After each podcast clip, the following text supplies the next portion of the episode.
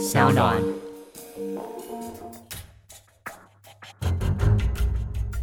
什么是真相？什么是正义？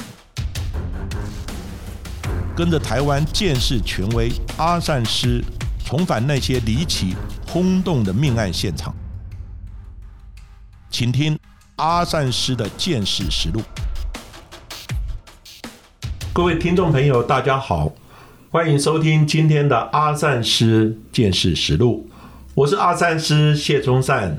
大家好，我是子荣。在上一集的节目当中，我们聊到的是汤姆熊的随机杀人案，而借由后来承办的律师还有记者的转述和报道，更了解凶手的一个想法哦。而且在这一步一步走偏的过程当中，其实我们也看到了很多成魔的这条路，其实跟我们在外在或者是生活当中的影响哦，真的非常的大。但是我们真的没有办法理解和改变吗？阿神师？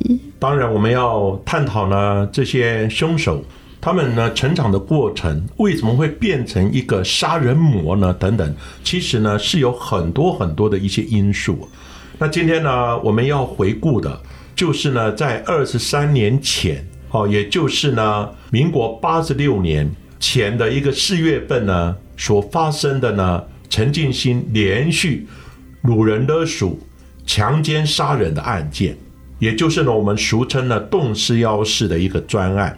那陈金星落网之后呢？他在狱中，他有写下呢忏悔的遗书，跟成长的历程。原来陈建新的妈妈呢，她是未婚怀孕了，后来呢就改嫁了，然后呢将陈建新呢交给外婆来抚养。那外婆呢对陈建新呢非常的好，有一点呢接近于溺爱。而陈建新呢从小他就很爱玩，不喜欢念书，所以呢常常翘课。跑出学校，但是呢，年纪越来越大的外婆根本管不动他，只好呢，又将陈静心呢送回给原来呢亲生的母亲。不过呢，那个时候进入呢青少年时期的陈静心呢，他的体格呢非常的健壮，在学校呢经常呢就结伴打架，根本没有人可以管得动他。那后来呢，他就辍学了，辍学之后呢，他就开始呢混街头。然后呢，结交一些呢不好的朋友。虽然呢，他也曾经呢跟着浮雕的师傅呢来学手艺来工作，不过呢，还是呢常常的翘班，跑去呢和地方的角头呢一起鬼混。在十五岁的时候呢，陈进兴就因为拿刀伤人，后来呢被送进了少年福利院呢，又关了三年之久。看起来呢，陈静心的家庭呢，对他真的是疏于管教还有关心，而且学校的教育好像也没有发挥太大的功用。以阿善师的办案经验，在凶险的成长过程当中，这些不顺遂、误入歧途，会成为重刑犯的状况很多吗？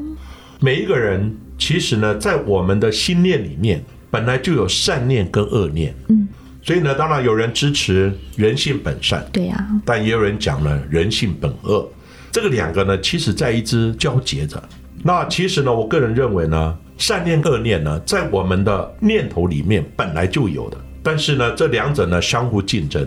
那你如果呢，家庭多一点关爱，对，学校呢多一点引导，朋友呢多一点劝告，社会多一点注意，这两者之间呢会相互的竞争。有时候善念多，有时候恶念多。嗯，曾经有人呢做一个实验，同样的双胞胎。生下来，他的 DNA 是一样的，对呀。但是呢，把他送到不同的家庭，这个家庭呢，当然有家庭的这种成长的过程，最后呢，包含他的学校的一个学习过程，到最后回归到社会的时候，结果呢，两个就有截然不同。嗯，有一个就成为一个很有名、很好的一个知名人士，对社会很有贡献。可是呢，也有人就成为一个恶徒哦。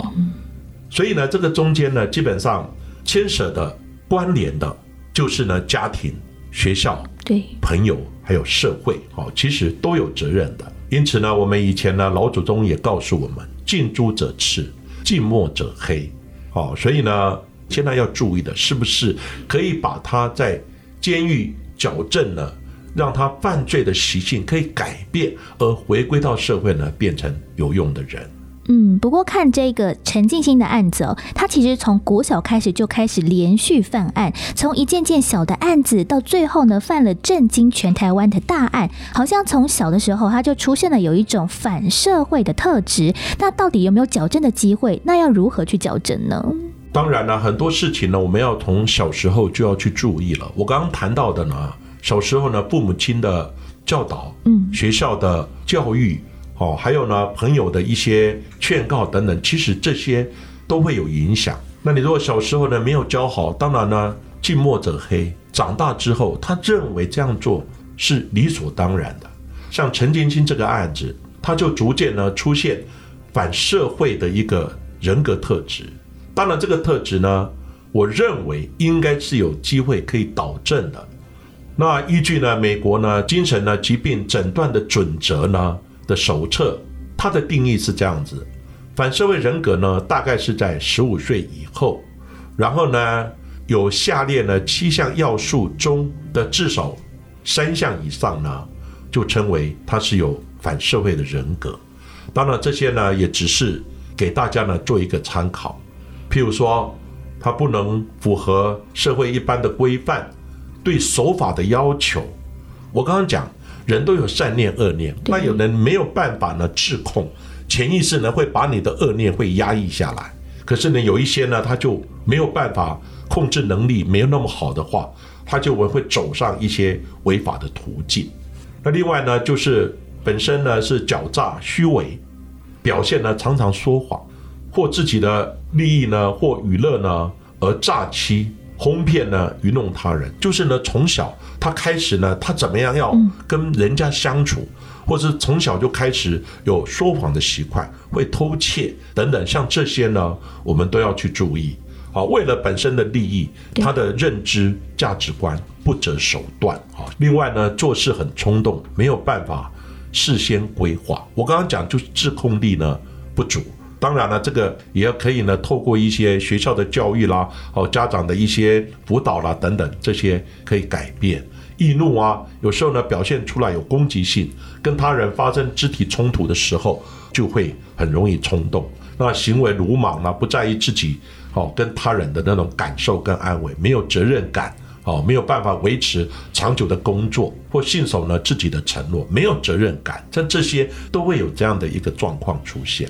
缺乏悔恨、羞耻跟内疚感。他作案之后呢，他觉得这视为当然。我从小我就被欺负，我现在就要欺负回来，我就要就要哦用暴力相向的，或者是说刚刚讲的父母亲偏差的教导等等。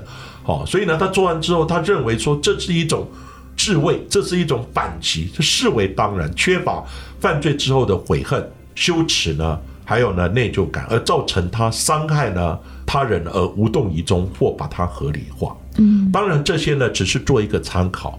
不过呢，我个人认为反社会人格，它呢基本上要有专业的医生来诊断。对，我首先声明，我不是专业的医师，我只是呢从一些资料呢跟个人办案的经验提出这样的一个看法。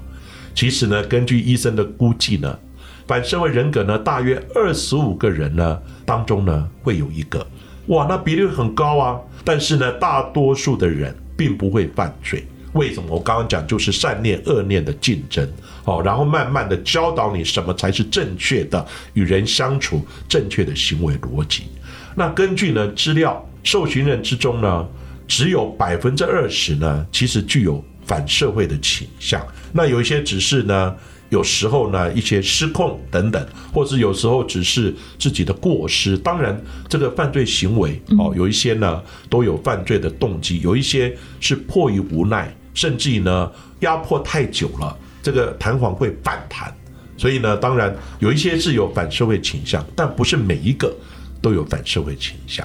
嗯，在下一段的节目当中，我们将带着大家回到了二十三年前的四月份，全台湾风声鹤唳，让人民笼罩在恐惧之中，堪称是在台湾的治安史上最黑暗的一夜。而刮起这阵黑色旋风的，就是当时犯下了白小燕命案的陈静心。我们谈呢陈静心这个案子，我们就回溯到呢二十三年的四月份，就是呢在民国八十六年四月十四号的清晨。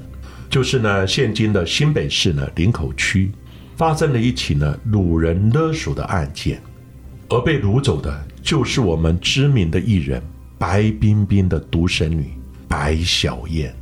白小燕呢，当年她是呢就读新北市醒悟中学高中的二年级，在上学的途中被陈进兴、高天敏、林春生三个人绑架，然后呢，他们用黄色的胶带呢缠绕白小燕的头部。仅留下了鼻孔，让她呼吸，再用呢白色的绳索将她捆绑，并且呢拍摄白小燕的裸照，跟狠心的切下他左手的小拇指，连同求救的信，一同寄给白冰冰。白冰冰呢，当然看到这个时候，整个人几乎崩溃了，而且歹徒呢向白冰冰呢勒索五百万元，当然。歹徒要求白冰冰不要报案，可是呢，白冰冰没有办法，因为他根本没有办法去处理。最后呢，警方也获报了。那警方呢，在知道这个案子之后，就成立一个叫“动视幺式”的专案。什么叫“动视幺式”专案呢？我们一般会以案发的时间来当做专案的名称。然后呢，白小燕是在四月十四号被绑的。所以呢，我们就称为当天的犯案时间为专案的名称，叫“动式钥匙专案”。但嫌犯呢，后来就使用了盗考的行动电话呢来联系，让警方呢没有办法呢掌握行踪。因为呢，警方一般都会追踪那个电话，可是呢，以前呢有一些盗考的行动电话呢等等，或是呢歹徒就让你没有办法追踪。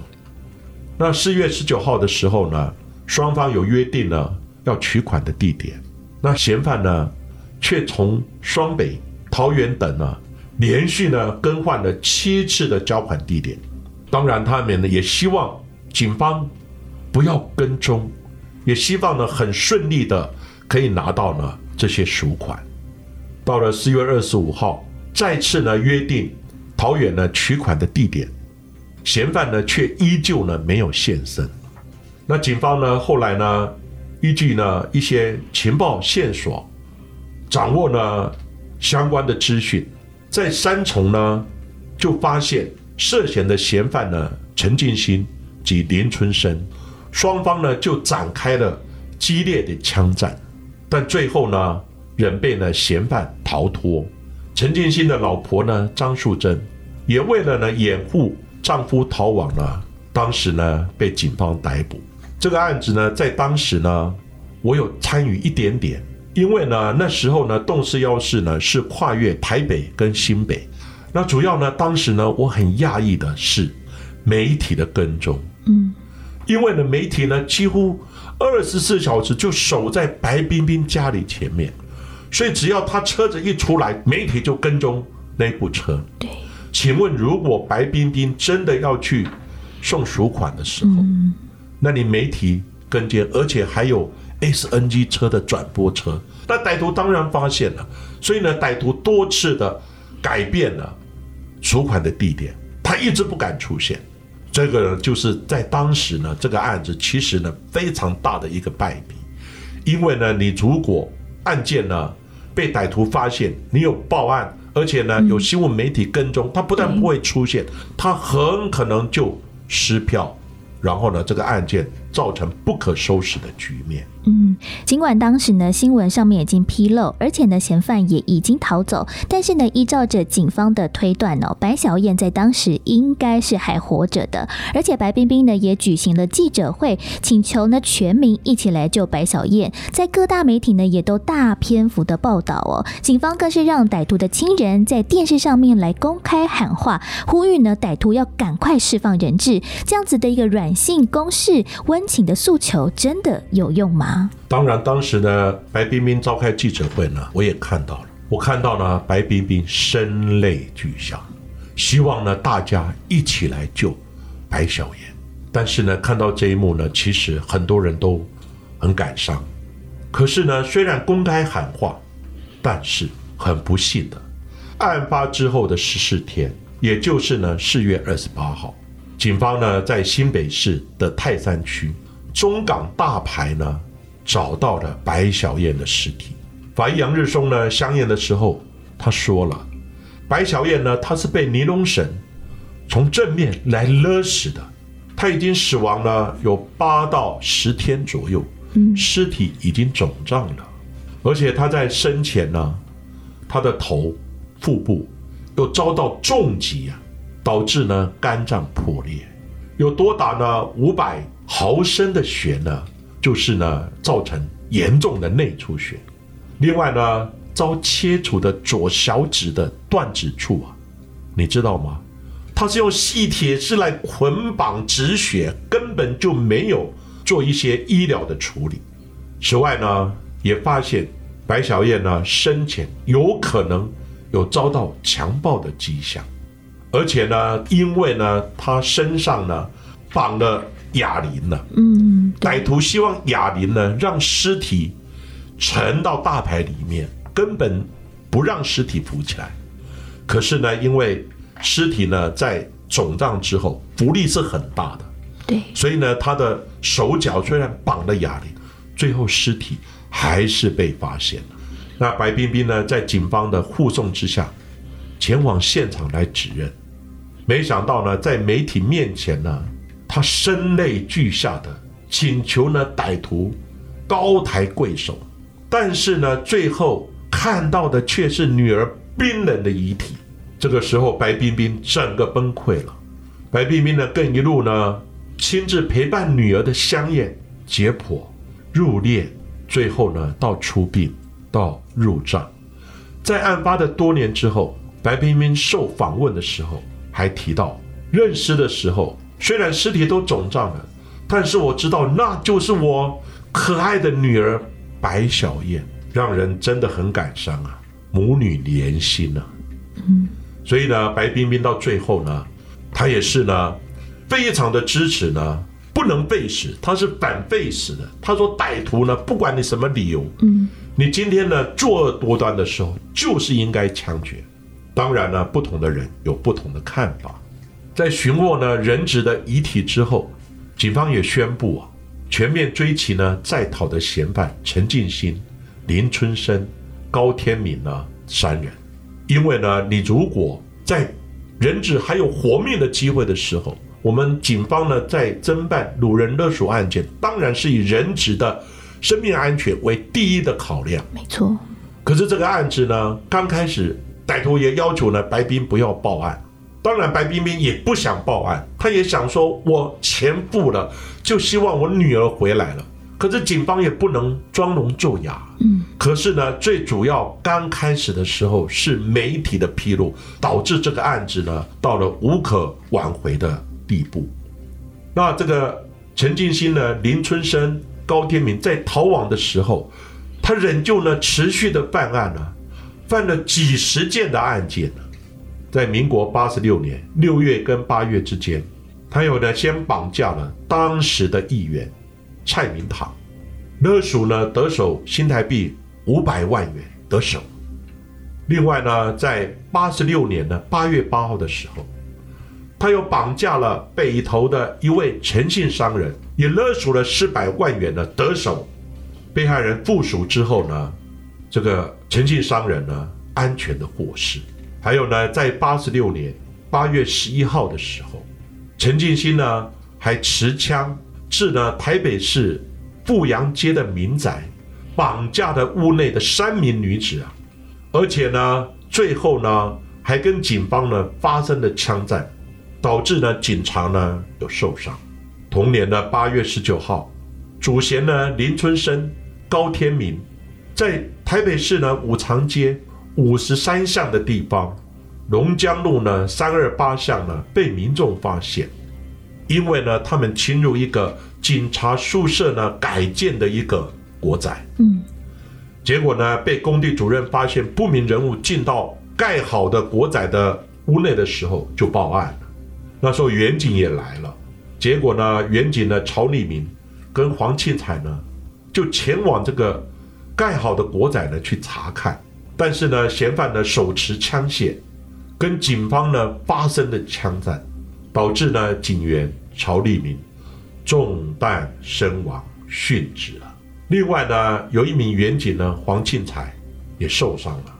警方呢派遣呢警力呢加强的支援，林春生呢被随后赶来的警力呢及维安的特勤呢就围住了。嗯，其实这一幕啊，大家应该都有看到，因为那时候呢，在警方跟歹徒呢发生警匪枪战的时候，当然就请求支援了。支援很快的，周遭的警力呢就很快的赶到现场，而且呢，你知道吗？就在五常街。五十三巷跟龙江路三百二十八巷那个附近呢，其实有一个市场，而且人蛮多的，所以呢，那时候呢，就是现场非常的混乱。那最后呢，林春生呢逃亡了，但是呢被围困了。可是呢，陈进兴呢就跑掉了。那林春生呢，最后呢被赶来的警力呢及维安的特勤呢就围困了。最后呢，就也发生了。第二波及第三波的警匪枪战，最后呢，林春生两腿中弹，嗯，腿骨都被打裂掉了，根本站不起来。最后他是爬行的走，但是呢，一看呢这样子也无法的逃离现场，因此呢，最后林春生是举枪自尽。那高天明跟陈进兴呢，他们逃亡之后呢，两人在呢。当年的十月二十三号，又侵入了台北市罗斯福路方宝芳外科整形诊所，绑住了医师方宝芳，还有医师娘，就是呢方宝芳的妻子，还有诊所的二十一岁的护士，强迫呢医师呢来进行整容的手术。后来发现被手术的人就是高天明，那就在呢医师。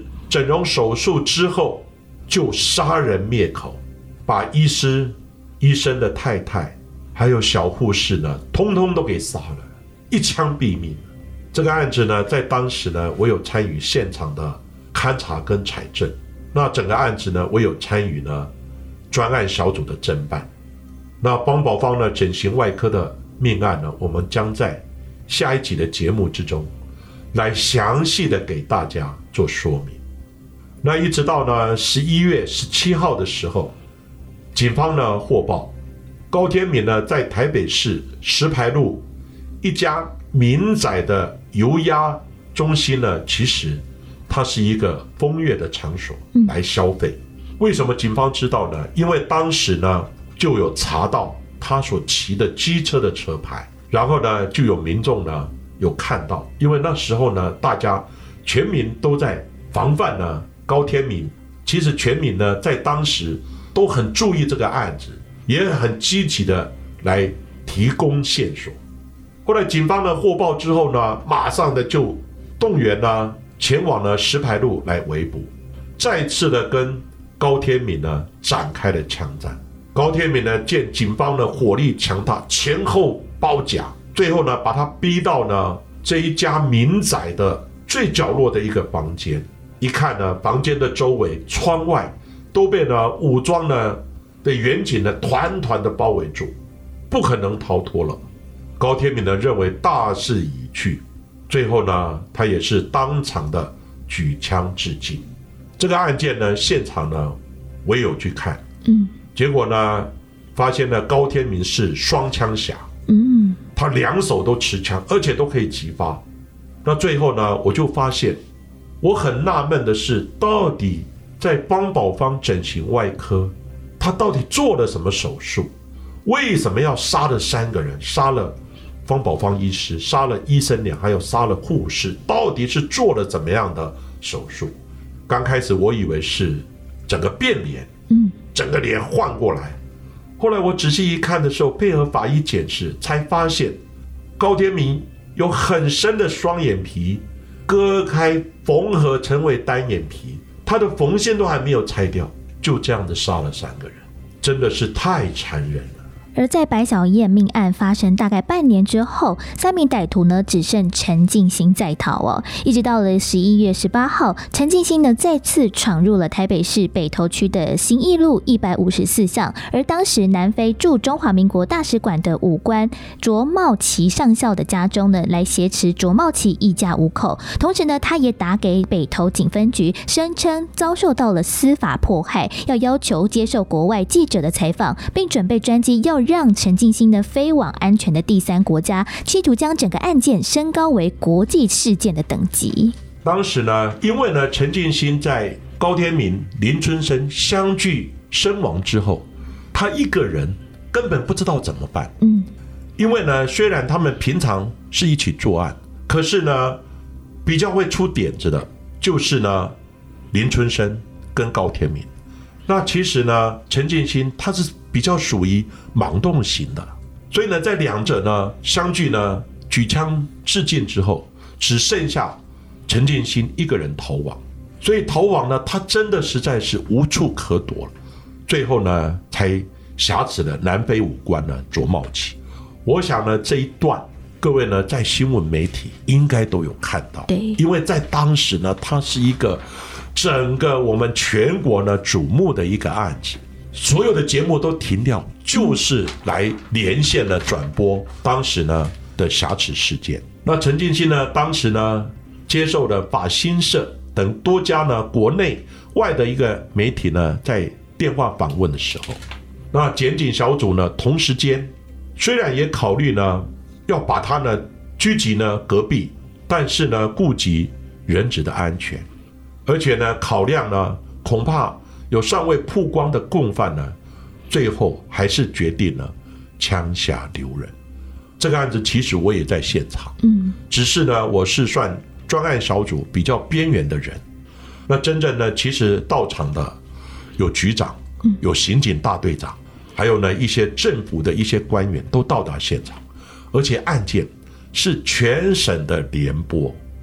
那这起瑕疵案呢，最后是由呢。当时的台北市刑警大队长就是呢侯友谊，也就是现在的新北市的市长，以及呢当时民进党中评会的主委呢，也就是律师呢谢长廷也有到场。经过呢他们呢陆续的跟陈进兴呢谈判沟通之后，最后呢陈进兴要求呢他要见妻子呢张树贞，后来呢获得同意之后，张树贞也。到场呢来劝降，最后呢，陈进兴才把呢一个婴儿交给了侯友谊带出来了。另外呢，最后也把枪械交给警方，弃械投降，结束了整个瑕疵的事件，也变成国内外的一个轰动的一个事件。我们呢将在下一集的节目当中深入了解方宝芳的诊所命案，以及陈静心落网之后后续的发展。不过，在陈静心、高天明还有林春生犯下的众多案子当中，其实呢也让台湾的社会陷入了恐慌。当时在白小燕命案发生之后的半年，在新北市有一名的一年级林姓的男童从安亲班回家的途中哦，突然之间人间蒸发。之后家属也接到了歹徒的电话，要求勒赎一千。三百万元的赎金，但这个小一男童的绑架案就在全国关注白小燕命案以及警方追缉行动当中被淹没了。这个案子呢，其实发生的时间太不巧了。嗯，就在呢白小燕的案子呢全国瞩目的时候，这个案子真的被忽略掉了。就在呢同年的十月，在新北市呢，有一位就读呢国小一年级，才刚入学一个月的新生。林姓的男童突然就失踪了，没有回家。家属呢后来呢有接获歹徒要求一千三百万的赎金，但是林姓学童的爸爸他是一名工人呢，怎么付得出这个高额的赎金呢？后来男童的家属呢在无计可施之下只好报警了，但是因为呢白小燕的案子压过了，所以这个案子呢就没有变成一个大家瞩目的一个焦点。日子呢一天一天的过去，歹徒呢终于又打来电话了。他说到了这个富山街口有一张白色的指示单，你一直办理。结果呢家属呢在呢富山街的电线杆的旁边，真的找到了一张字条。那字条上面就同样要求呢是要交付一千三百万的赎金，并且表示后续呢会再有两张的字条，只是呢你要如何的交钱，然后呢来赎人。那绑匪呢他是故布疑阵还是怎么样？可是呢被绑架的学童家属呢更加的焦急，就在等待呢另一张字条出现的时候，他们呢又接到了电话。很不幸的，这一回呢是警方打来的，因为呢警方接获报案，在乌来的红河谷发现了孩童的尸体，检警研判呢死亡时间呢至少三天以上，发现当时呢腹部肿胀，脑部呢有遭到重击的迹象，表示呢这个林姓血统呢有被殴打的情形，研判呢这个血统呢在被绑的当天或隔天呢。就遭到歹徒的杀害了。当时因为案发的时间呢，还有陈进兴、高天敏呢犯下的方宝芳整形外科诊所的一个命案，而且呢是在发生命案之后的三天，歹徒呢还在逃，然后呢林姓血统就失踪了。所以呢大家就不免怀疑，难道这起案件是跟陈晶晶他们有关吗？还是呢，有其他人趁着社会纷乱的时候，对男童来痛下杀手。其实呢，当时呢，警方还是有在积极的侦办这个案子，只是呢，没有引起社会广大的瞩目。当时呢，警方呢也有悬赏一百万的破案奖金。不久之后呢，也根据呢，弃市地铁附近的一个目击证人的指认。警方刚开始的时候有抓到一名计程车司机，不过呢，后来经过查证呢，凶手并不是他。四个月之后，又抓到了另一名的男子，他有杀人未遂的前科，他也姓林。这名林姓的男子呢，在这个血统呢失踪前，曾在呢板桥富山街附近的租车行在附近有活动，但是之后呢就失去了踪影，而他的声音呢。与呢这个绑匪呢非常的接近，那绑匪呢，因为他有勒索的口音呢，被警方锁定之后，不过呢，经过声纹的比对，这个就比较正确了，排除呢这名男子林姓男子的涉案。最后呢，孩童的爸爸林爸爸呢，为了孩子呢要气胸的希望再度的落空，最后呢，他决定呢化悲愤呢为力量，更积极的。四处的奔走，为了儿童的安全呢，而到处的求人帮忙。他制作了一万本的儿童安全的护照。那白小燕这个案子的凶手在一年后呢伏法，但是呢儿子遭撕票之后呢，这个案子一直到现在呢，根本就无声无息啊。但是很不幸的呢，这个爸爸呢有一天。在他呢，为了儿童努力，他们有一个基金会，结果呢，在基金会的地方呢，一个礼拜都没有回家。林太太呢，觉得奇怪，跑到基金会的地方呢，也找来锁匠来开锁，才发现自己的先生就是林爸爸倒卧在办公室的沙发上。当然，死因呢，有可能是心肌梗塞。不过呢，林爸爸的咒誓呢。似乎没有唤起凶险的良知啊！到最后呢，林太太也非常的伤心，搬离他们的住处。整个的，林姓血统被绑架的案子到现在还是一个悬案呢，凶手还逍遥法外啊！所以这个案子呢，也值得我们在节目上呢，也提醒大家不要遗忘啊。来到节目最后的见识小百科，在陈静心落网之后，我经由 DNA 的比对，证实他在在逃期间呢，陆续犯下了十九件以上的性侵害案件，而且受害者的年龄分布，我最多来到了六十岁，最年轻的只有十三岁。陈静心在逃亡的期间呢，入侵民宅，还常常当着受害人亲人的面前施暴，甚至是强暴妇女，更恐吓受害者，如果报案一定会来报复。因此。此呢，实际受害的案件可能远超过十九件。也想在节目当中呢，来问问阿善师哦，在台湾大概是什么时候开始拥有 DNA 的鉴定技术的呢？在这些鉴定的技术也会有出错的可能吗？是的，我先提到呢，陈金星呢，他犯下的这个性侵案件呢，当时因为我还在职，嗯，所以呢，就发现有很多的性侵呢，就在家里面歹徒侵入来性侵。发现呢，陈金星他是窃盗出身的，嗯。他从小就开始偷东西，对啊。因此他会开锁，哦，所以呢，开锁侵入，发现屋内有人，先把人绑住，然后呢性侵妇女，所以是在家人的目击之下来性侵。很多人性侵的被害人呢，害怕不敢报案，所以十九线绝对是超过这个数字，对，甚至于呢可能达到了将近百件了。哇，天哪，当然了，这个也没有确切的数据，因为还是有没有报案的黑数。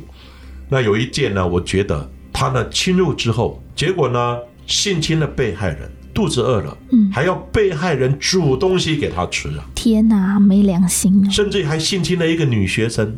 结果呢，女学生呢吓到呢，两眼一直睁着看。性侵完之后，陈金星还讲冤有头债有主，我叫陈金星。嗯，所以呢，是因为这样子，警方才有办法掌握陈进兴的一个身份。那现在我们就谈到 DNA 的技术。那 DNA 的技术呢，其实是现在呢非常重要的一项呢见识的技术。嗯，什么叫 DNA 呢？它有一个学名呢叫去氧核糖核酸，就是每一个人呢细胞里面呢有这个染色体，染色体里面呢有我们的 DNA，它是一个双链的结构。当然，我们不用讲的太学术，基本上呢，每一个人有每一个人的 DNA 的一个基因的排列组合，简单讲就是这样子。但是呢，同卵双胞胎它是一样的。对呀，当然，现在有人讲说是有一点点差异，不过目前我们还是把同卵双胞胎当做 DNA 是一样的。所以我们曾经呢 DNA 破案之后抓到弟弟，哎，结果 DNA 比对也是他，可是弟弟否认啊。后来一查，他有一个同卵双胞胎的哥哥，所以呢，这是警方呢曾经碰到的。那因为每一个人呢有每一个人的 DNA 的一个基因特别的组合，对，那其实呢，我们基因呢都是由爸爸取一半，妈妈也取一半，所以呢，常常我们做亲子鉴定，亲子鉴定呢，应该你的 DNA 是爸爸有或是妈妈有，那我们就可以看到呢，有很多的一些富商，嗯，或是呢一些重要的人物在去世之后，好多人跑出来要认祖归宗，对啊，对啊，那最后呢，当然就是 DNA 来做鉴定来排除。所以我常常开玩笑，嗯，如果爸爸呢是非常聪明，但是呢人长得不怎么样，嗯，那妈妈呢是人长得非常的漂亮，嗯，可是呢脑筋钝钝的，嗯，但是你生的小孩随机组合啊，对啊，有可能长得很漂亮、很英俊，或者呢非常聪明，嗯，可是也会变成长得又丑又笨的。当然这是开玩笑，不过 DNA 本来就是上天来安排，我们没有办法安排怎么样的一种组合。而且呢，其实我们常常在一些戏剧当中看到了很多采集 DNA 的可能性，像是电视都会演说啊，捡到了头发啊，或者是捡到了什么样的基证，但是到底在人体的哪一些部位可以采集到 DNA 呢？其实我刚刚讲了，DNA 是我们细胞里面的一个染色体，细胞核里面的染色体。那这个染色体呢，就因人而异。嗯，所以你要有细胞，就可以采到 DNA；有细胞就能做出 DNA。所以呢，什么东西有细胞？血液、精液、唾液、组织、骨骼、毛发、皮屑，因而延伸出来跟人体接触的东西，譬如说唾液接触，嗯，就有烟蒂、哦，槟榔渣、口香糖、牙签、筷子、牙线棒、瓶口、杯缘等等。嗯，那现场你就可能会找到一些毛发，还有被害人指甲里面有皮屑对等等，像这些都是呢我们在现场可以采到 DNA，有细胞就可以做出 DNA。嗯，像是呢，其实我们讲到了 DNA 哦，我们一般人的想法就是啊，最简单就是抽血检验呐。但是我想到另外一个可能性，就是如果他有输血或者是捐血的可能性，这样子血液当中会不会掺杂着别人的 DNA 啊？对的，如果有输血的时候呢，就要特别注意啊。所以 DNA 呢，除了有同卵双胞胎之外，在输血的短期，因为我们血液还没有转换过来，你输的是别人的血，让你存活下来。可是呢，你如果那个时候抽血，可能血液的里面是一个混合的，或者是大半的都是输血的那个人的 DNA，这是有可能的。嗯，所以这个时候我们可能呢会采唾液，或是呢取毛发，嗯，哦来做，就是还没有转换之前的一个。相关的 DNA 的一个型别，那像是我们一般来说过世的大体，或者有些在做，比如说呃刑事鉴定的时候，像泡水的尸体，这些也可以都采集到了 DNA 吗？对 DNA 呢，其实它蛮怕热的，而且呢也蛮怕细菌，就是腐败。嗯，所以呢它是属于生物性的基症，所以生物性基症呢很可能如果湿的状态，那细菌呢就开始滋长。成长就把细胞里面的 DNA 就破坏掉了。对，所以呢，我们一般呢需要晾干，用干的状态。另外呢，我们需要低温来冰存，因为冰存呢细菌就比较不容易滋长。所以呢，细菌的破坏是一个非常严重的。那当然腐败，腐败之后呢，很多的细胞等等都已经瓦解掉了。可是你不要忘了，我们还有骨头，嗯，还有牙齿，对耶，上面也有细胞。所以呢，这些是在呢这个人腐败之后，可以从骨头、牙齿呢相关的细胞呢，也可以做 DNA。另外呢，有时候如果它是一个木乃伊，它是整个呢包含皮肤啊、肌肉啊等等，它是干燥化，而不是它不是腐败，就像肉干一样。所以呢，有一些肉干啊，或是有一些野生动物制成的一些制品，其实也都可以做 DNA 的鉴定。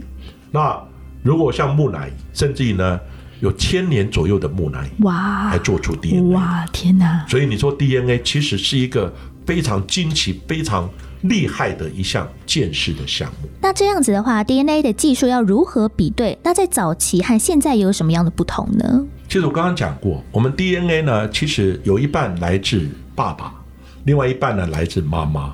那现在呢，DNA 呢比对的技术呢，可以分为。第一个叫前处理，就是你有证物，我刚刚讲过，哦，那个血液、精液、唾液、组织、骨骼、毛发、皮屑、烟蒂、槟榔渣等等等等，就要经过一些的处理。前处理之后要萃取，嗯，萃取之后再来定它的量。为什么要定它的量呢？我要看我抽的量够不够，对，叫定量。定量之后呢，有一个很厉害的技术叫做复制。复制呢，它有一个名称叫 PCR，所以呢，为什么现在 DNA 厉害，就是它可以复制。所以呢，现在已经有复制牛、复制羊、复制羊、复制猴子，以后复制人也不是问题，因为生化方面就有一个复制细胞可以复制的这么一个阶段，叫 PCR。复制之后呢，我们再进行。辩友开始分析，分析呢，哎，你这是爸爸有的，还是妈妈有的？那现在有一个名词呢，叫做 STR，叫做短序列的一个发展。什么叫 STR 呢？就是某一些基因的特质，它重复的次数，它重复几次？对，可能跟爸爸一样，可能跟妈妈一样。如果爸爸也没有，妈妈也没有，或者是说这重复的次数跟嫌犯跟证物不一样的话，那就可以做排除。那以前跟现在有什么不一样呢？当然就是分析的技术越来越精准。我记得 DNA 呢，在民国八十年、八十几年初的时候发展的时候呢，它的误差率可能会达到呢万分之一。嗯，就是你万分之一会有误差，那你心想，我们台北市的人口假设两百多万的话。那你万分之一会两百个人是一样的，也是哎。那这个两百一样，你抓到这个人，就可能跟他一样的，就有两百个人可能会跟他一样。所以那时候的精确度呢没有那么高。可是呢，刚刚讲过，经过 ST 啊，而且一直发展了不同的重复序列的这样的有不同的一个型别的这样的检验之后，现在的精确率已经可以达到百亿分之一。没错。那全世界人口可能都还没有达到一百亿。嗯，其实现在 DNA。已经变成我们建设工作现场采证的主流。嗯，再微小的基证呢，都可以透过了像是 DNA 啊，或者是很多最新的技术呢，来得到了科学上面的验证哦。而今天的节目呢，就为大家进行到这边，谢谢各位收听阿善师的见识实录。如果大家喜欢节目的话，可以在 s o n Spotify、Apple Podcast 上面呢来订阅我们的节目，并给我们留言回馈，给我们五颗星的评价。另外呢，在基隆地区的听众朋友们也可以在每个礼拜六日晚上的八点钟锁定轻松电台 FM 九六点九，下一集我们也继续听下去。